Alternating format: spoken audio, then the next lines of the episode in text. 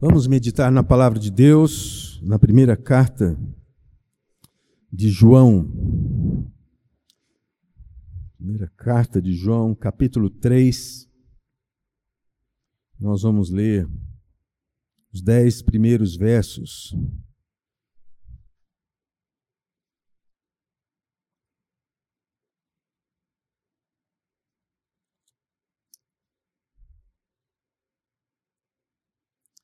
Diz assim a palavra do Senhor: Vede que grande amor nos tem concebido o Pai, a ponto de sermos chamados filhos de Deus. E de fato, somos filhos de Deus. Por esta razão, o mundo não nos conhece, porquanto não conheceu a Ele mesmo. Amados, agora somos filhos de Deus, e ainda não se manifestou o que haveremos de ser. Sabemos que, quando ele se manifestar, seremos semelhantes a ele, porque haveremos de vê-lo como ele é. E assim mesmo se purifica todo o que nele tem esta esperança, assim como ele é puro. Todo aquele que pratica o pecado também transgride a lei, porque o pecado é a transgressão da lei. Sabeis também que ele se manifestou para tirar os pecados e nele não existe pecado. Todo aquele que permanece nele não vive pecando. Todo aquele que vive pecando não o viu, nem o conheceu. Filhinhos, não vos deixeis enganar por ninguém. Aquele que pratica a justiça é justo, assim como ele é justo. Aquele que pratica o pecado procede do diabo, porque o diabo vive pecando desde o princípio. Para isto se manifestou o Filho de Deus, para destruir as obras do diabo. Todo aquele que é nascido de Deus não vive na prática do pecado, pois o que permanece nele é a divina semente. Ora, esse não pode viver pecando, porque é nascido de Deus. Nisto são manifestos os filhos de Deus e os filhos do diabo. Todo aquele que não pratica justiça não procede de Deus, nem aquele que não ama a seu irmão. Esta é a palavra de Deus. Em tempos de pandemia, sempre uma notícia traz temor. E você certamente já ouviu essa expressão. Eu tenho duas notícias para você. Uma boa e uma ruim. Você estremece. E às vezes eu pergunto: qual que você quer ouvir primeiro? Na verdade, o Evangelho de Jesus é o Evangelho das boas novas, da boa notícia. Mas as Escrituras nos trazem também uma notícia ruim, uma notícia má. má. Romanos 3, 23 diz que todos pecaram e carecem da glória de Deus. Isso não é bom. Você já leu esse texto? Certamente você já leu esse texto. E eu, muitas vezes, lendo o texto, mas depois eu recordava o texto e pensava: todos todos pecaram e carecem da graça de Deus. Você já pensou assim, não é isso mesmo? Mas, na verdade, o termo não é graça de Deus, é glória de Deus. Talvez por conta disso a gente pense que a nossa necessidade resida apenas nas manifestações da graça de Deus. Mas veja esse texto, ele diz que todos pecaram. Numa outra versão vai dizer que estão destituídos estão destituídos da glória de Deus.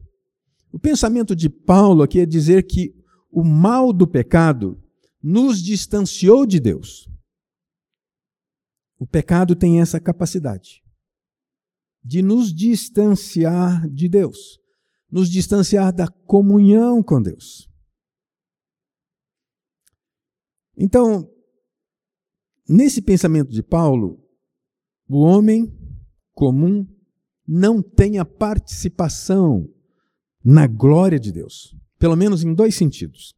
Primeiro, ele não participa da sua glória como adorador. Ele não consegue adorar o Criador. Ele não tem essa capacidade por causa da sua natureza caída. Ninguém há quem que busque a Deus. Segunda coisa, não participa da sua glória como participante efetivo do reino dos céus, como integrante dos que são chamados por Deus como seus filhos. O evangelho das boas novas nos mostra que há um único caminho para essa reabilitação: Jesus Cristo, o homem-deus, o encarnado, o Verbo vivo. E a manifestação divina em pessoa, comunicando as boas novas, conforme Hebreus, é que, havendo Deus outrora falado de muitas vezes, de muitas maneiras, nesses últimos dias nos falou através do Filho. Há uma má notícia, mas há uma boa notícia.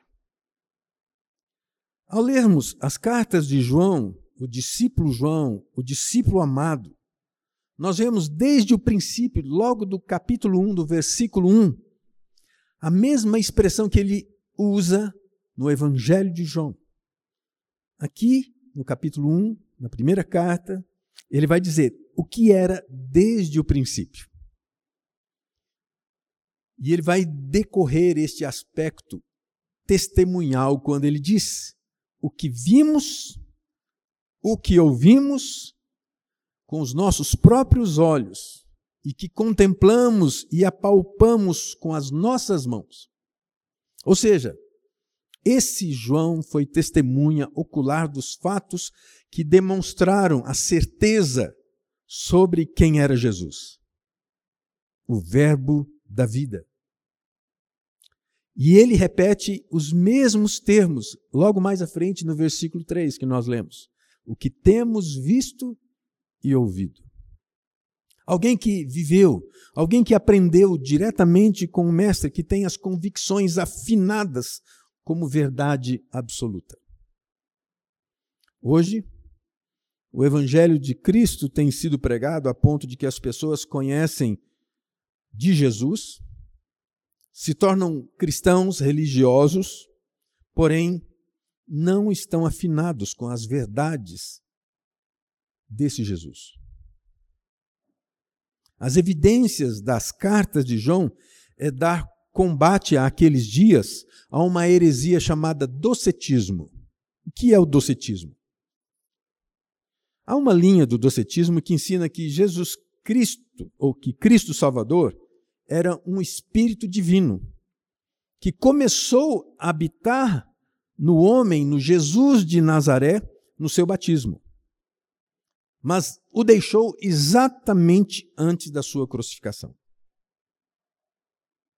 O docetismo, então, pelo contrário, não afirma a humanidade e a divindade de Jesus. Essa heresia, portanto, desfaz o valor da encarnação do Verbo, bem como do valor da sua crucificação. Mas há uma segunda linha do docetismo que ensina que Cristo era um espírito que parecia ser humano e que, passou pelas experiências humanas como a dor, o sofrimento, a morte. Você certamente conhece uma linha religiosa que fala sobre isso. Que ele era um espírito, espírito evoluído. A essa heresia nós chamamos de docetismo.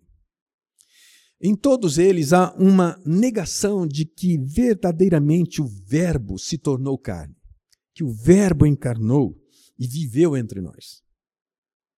João então procura nos exortar sobre essa verdade, a verdade de que Cristo é aquele homem que viveu entre nós. Que Cristo é a boa nova para a redenção do homem. Há um outro caráter impresso nas palavras de João, nas suas cartas. Muito comum você reconhecer essa expressão. Nós lemos uma delas. Filhinhos, amados, com um sentimento de paternidade espiritual, de amor, de carinho com aqueles a quem ele se dirige. Ainda que em momento algum, João nos dá uma perspectiva real de endereço, de destinatário exclusivo ou específico. Hoje nós entendemos que toda a Escritura é inspirada por Deus, direcionada aos filhos de Deus, ao povo de Deus, àqueles a quem Deus quis se revelar. Mas para isso, a ênfase de João quanto às transformações que essa palavra deve gerar na vida dos crentes está impressa em todas as suas cartas. E ele vai dizer: se Deus é luz, aqueles que o seguem devem ser puros como Deus é e amar uns aos outros. Se Jesus Cristo é encarnado, se o negamos, somos anticristos. Se negamos a Cristo, que era totalmente homem, nós seguimos o espírito do anticristo. Se nascemos de novo, somos conduzidos à fé nele e amaremos aos outros aos quais ele também ama. Existem três coisas que apoiam as palavras de João aqui: a água e o sangue derramado na cruz. Como evidências, como evidência humana da sua pessoa. E a terceira, a evidência da consolação e a promessa do Espírito Santo sobre nós. Essa tríade afirmação é que faz com que, mais uma vez, Cristo seja manifesto como o homem, o Deus que se encarnou e esteve entre nós.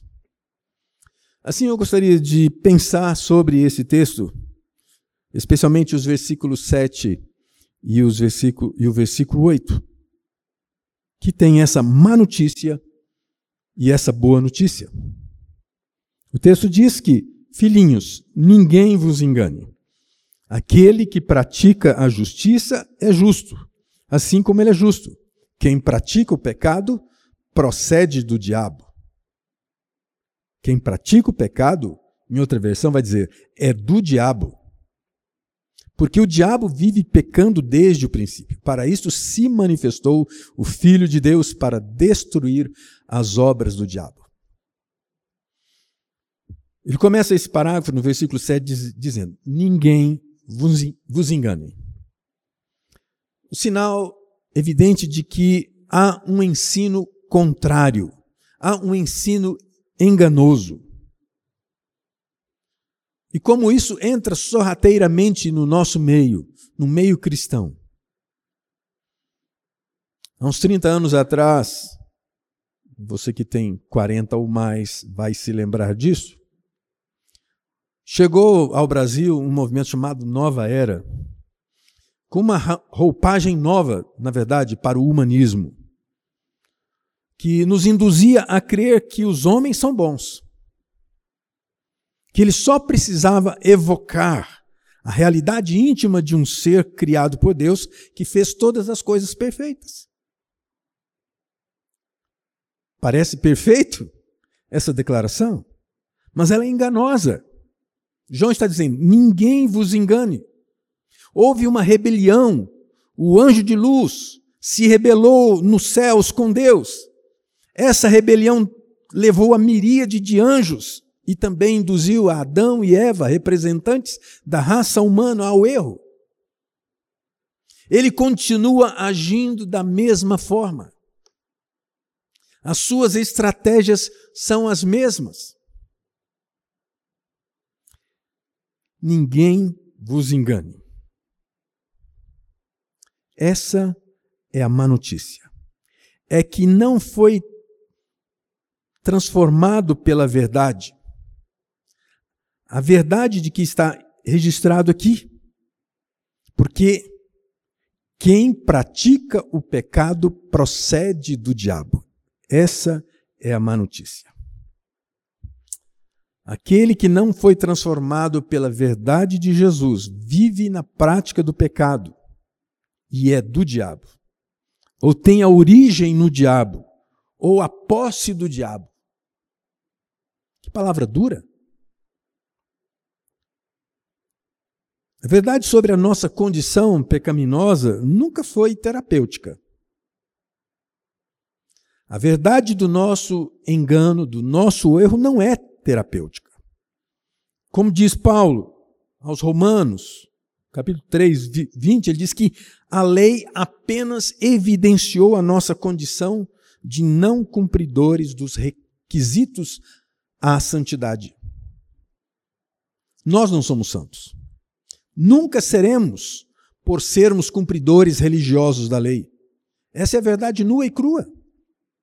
É uma má notícia.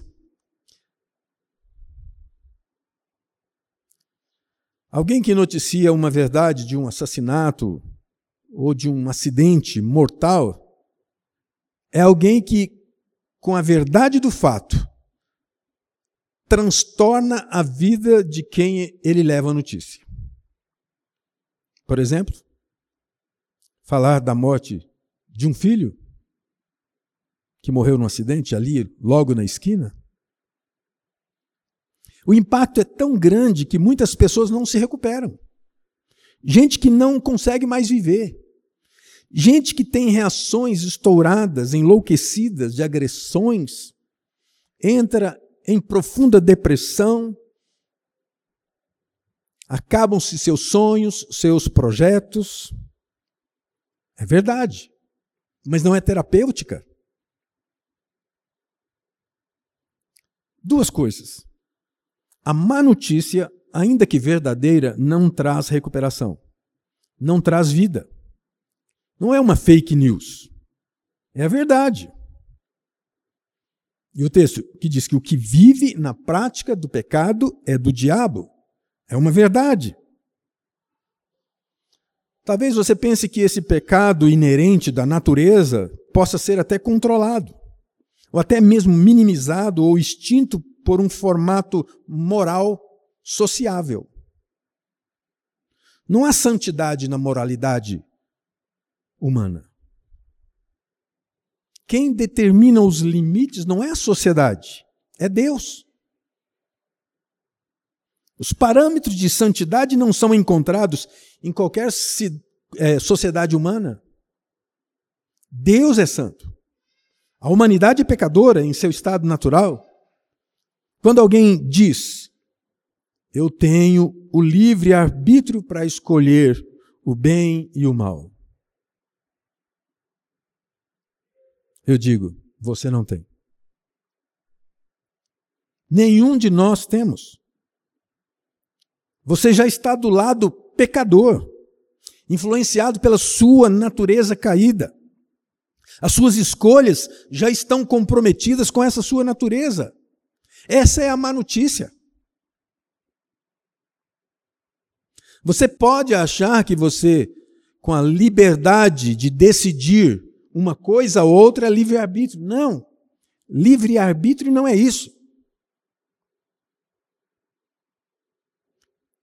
Não é isso que as Escrituras dizem? Nós somos maus por natureza. Essa é a má notícia. A segunda coisa é que a, má notícia, ainda que verdadeira, nos faz ver de quem nós somos, ou do lado de quem nós estamos. É claro que a gente se alegra quando alguém diz assim: nossa, Fulano é de Deus. Isso é até confortador.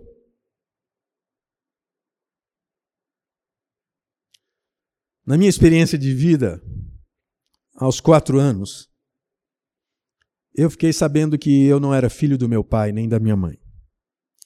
Eu era filho do meu tio e da minha tia. De que os meus primos eram meus irmãos.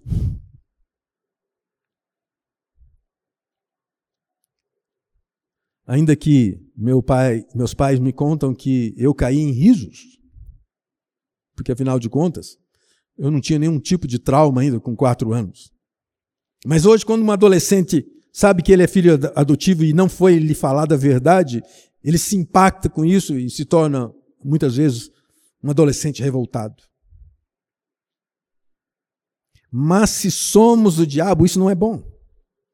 Essa não é uma boa companhia, muito menos uma boa referência de paternidade ou domínio.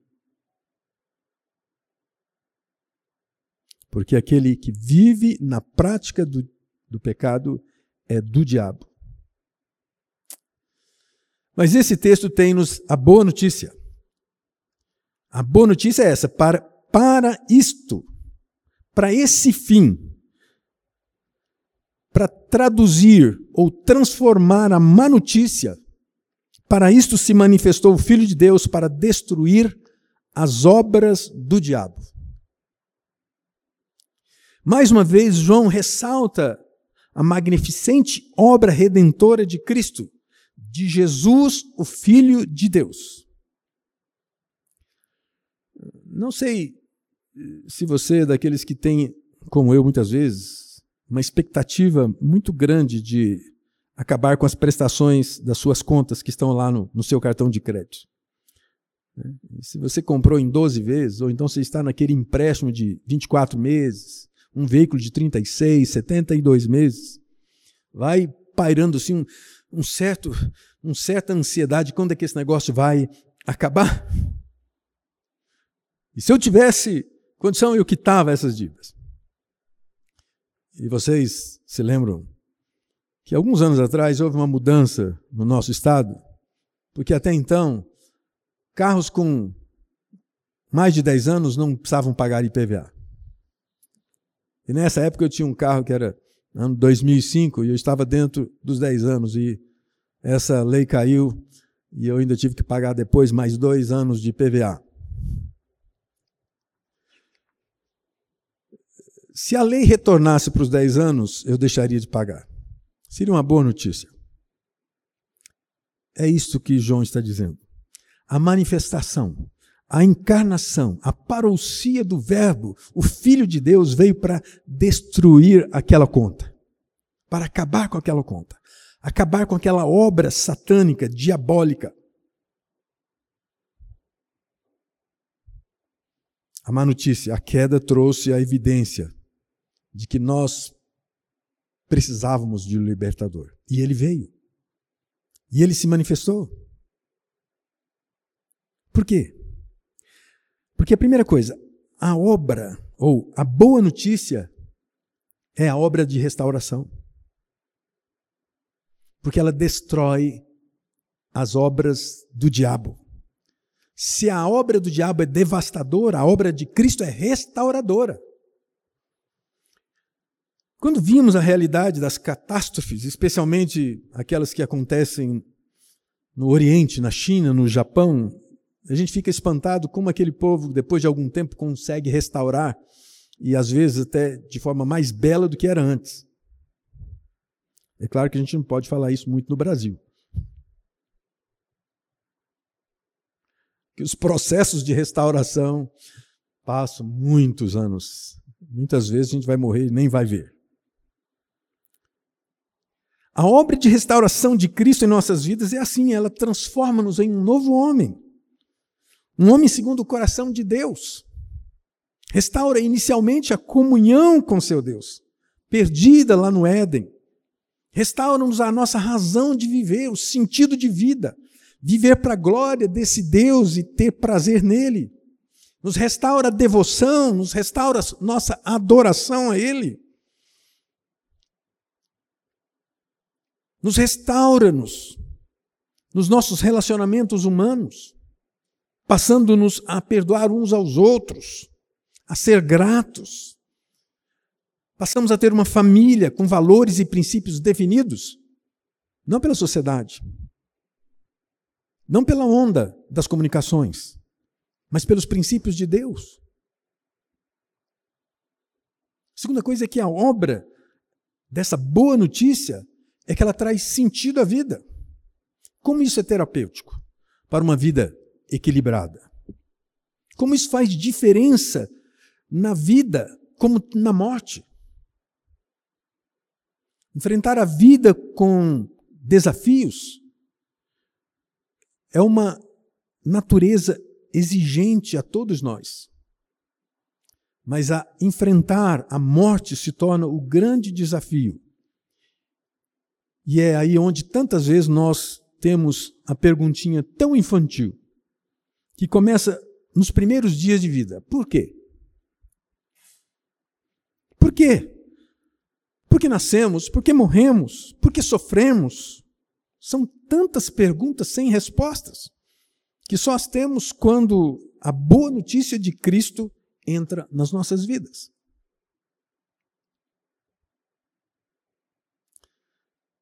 Paulo aos Filipenses tem uma declaração que coaduna com estas indagações, mas só coaduna com essa declaração porque a boa notícia transformou a sua vida, fez sentido para a sua vida.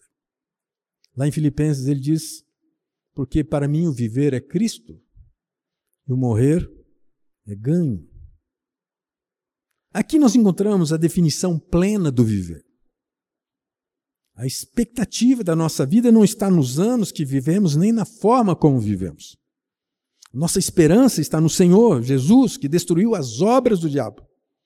Está no fato de que eu não vivo para mim mesmo, como Paulo diz.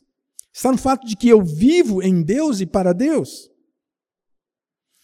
Há uma simbiose que restaura minha perspectiva de vida. Se não é isto, então para que viver? As Escrituras dualisticamente apresentam o nosso status de viver, dizendo: vida ou morte, espírito ou carne, luz ou trevas, verdade ou mentira, filhos de Deus ou filhos do diabo como ele diz aqui nesse texto. E é justamente nessa dialética que João trabalha a necessidade de relacionamento com Deus e com o nosso próximo. Que não será uma filosofia de vida que restaurará esse ser, nem uma ação humanitária que restaurará verdadeiramente as relações humanas. Porque se nós não formos restaurados na alma, no nosso interior, qualquer filosofia de vida é vã, é falha, incompleta, incapaz de mudar a nossa natureza. Eu gostaria de concluir. Você certamente por estar na igreja, na igreja você já decorou João 3,16, né? Você sabe, João 3,16, né? É, se você não sabe, eu ia ter que mandar você para uma sala mais especial da escola dominical. João 3,16, porque Deus amou o mundo de tal maneira que deu seu Filho unigênico, para que todo aquele que nele crê não pereça, mas tenha a vida eterna. Há uns dias atrás eu vi um vídeo e eu até eh, postei e compartilhei no meu Facebook.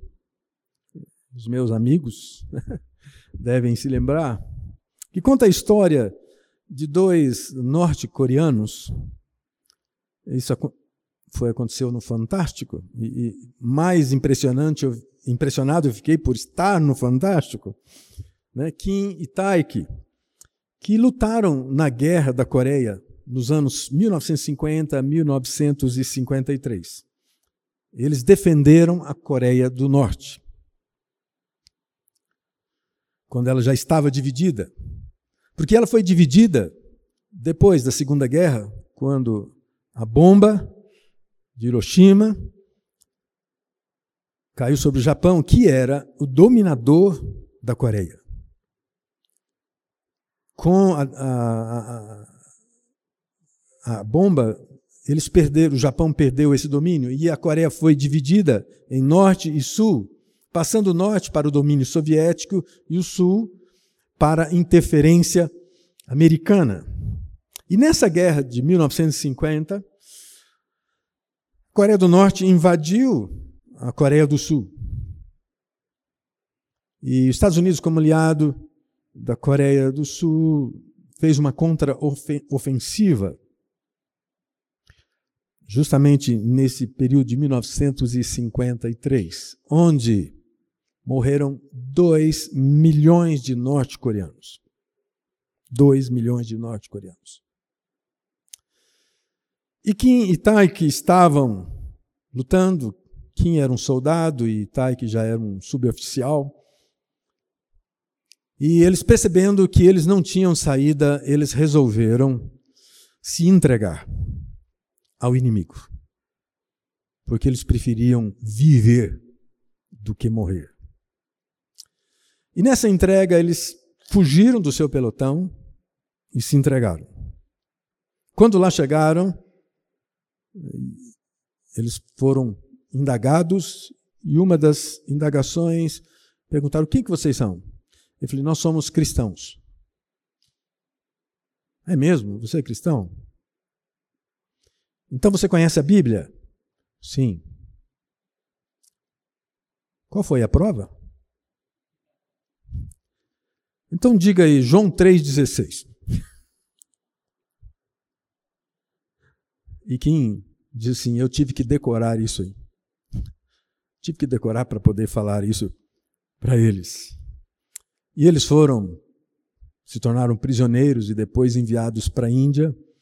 E depois de dois anos, numa ação diplomática do Brasil, eles vieram para o Brasil em 1956. E estamos até hoje aqui. A verdade é que a essência do Evangelho, não apenas declarado na expressão de João 3,16, é a obra redentora de Jesus. Deus encarnado. E para o seu conhecimento e prática mnemônica, se você olhar para a primeira carta de João 3,16, né? nós estamos falando do Evangelho 3,16.